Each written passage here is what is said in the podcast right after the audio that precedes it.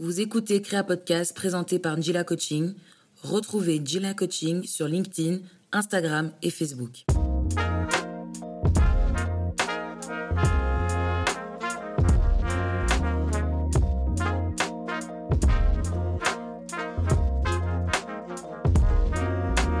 Salut à toi, auditeur, auditrice, membre de la tribu Njila Coaching. Ici Thierry Wetou, ton allié J'espère que tu vas bien et que ton petit monde aussi.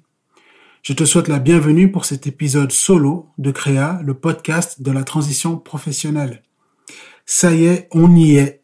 C'est le dixième épisode du bébé, onzième si on compte l'épisode zéro.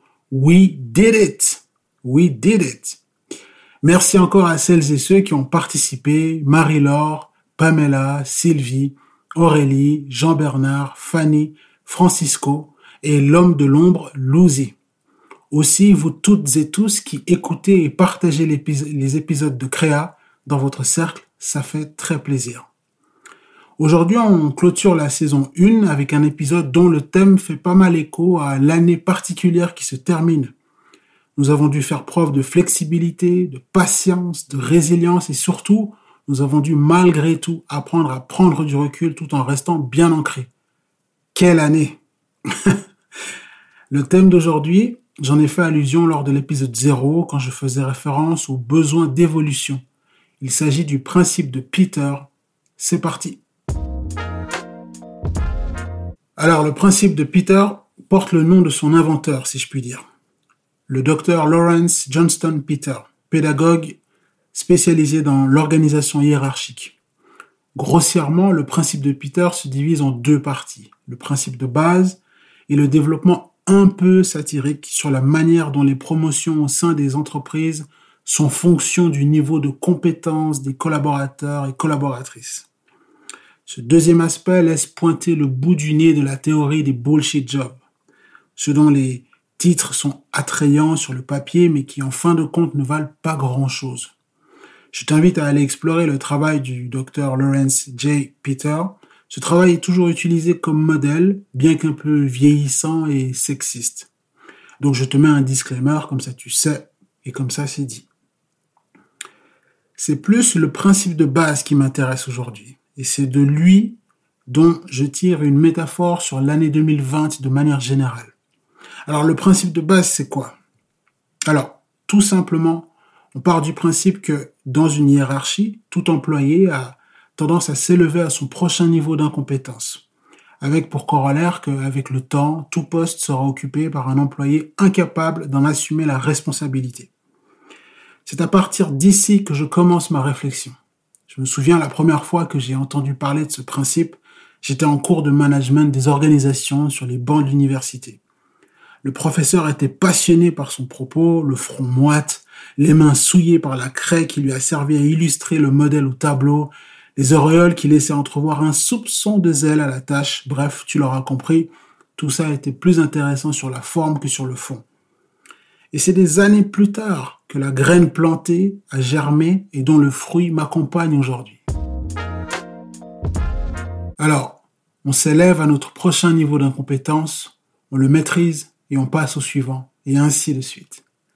C'est le grand Charlie Parker, énormissime et légendaire saxophoniste, qui disait You can't go to the next level until you become a master at what you do.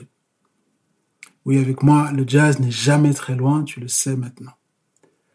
Dans les accompagnements en transition pro que je propose, les personnes qui cherchent à évoluer dans ce qu'elles font sont animées par une envie de challenge, de découverte et de renouveau. Elles ont le sentiment d'avoir fait le tour de la question et s'ennuient un peu, pour le dire franchement. Comme dans tout, au début on tâtonne, on essaye, on se trompe même, on fait des erreurs plus ou moins graves. On en tire les conséquences et fort de ces expériences, on évolue vers un inconnu recherché qui stimule en faisant d'autres erreurs dont on tire d'autres leçons et ainsi de suite, jusqu'au point où on maîtrise son domaine.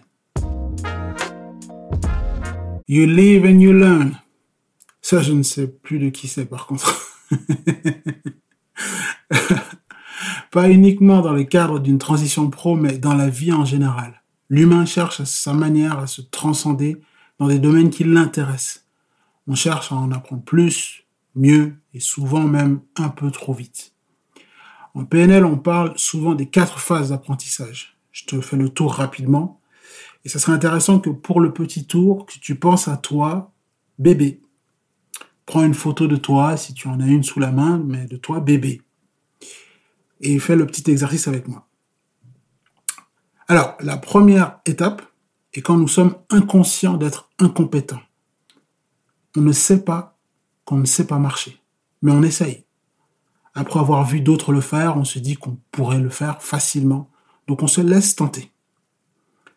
Et on arrive rapidement au constat que nous sommes consciemment incompétents, après avoir fait la rencontre inopinée de coins de table et d'autres objets nous rappelant à l'ordre. Donc ça, c'est la deuxième étape. On se rend compte qu'on ne sait pas marcher, le consciemment incompétent. S'ensuit la troisième phase. Après avoir euh, buté plusieurs fois, on maîtrise un peu plus la, tâche. Donc la troisième, la troisième phase, dans laquelle on pratique la marche et on fait preuve de conscience dans notre compétence. Donc on, on prend conscience qu'en fait on arrive à le faire. On marche et c'est plutôt agréable comme sensation.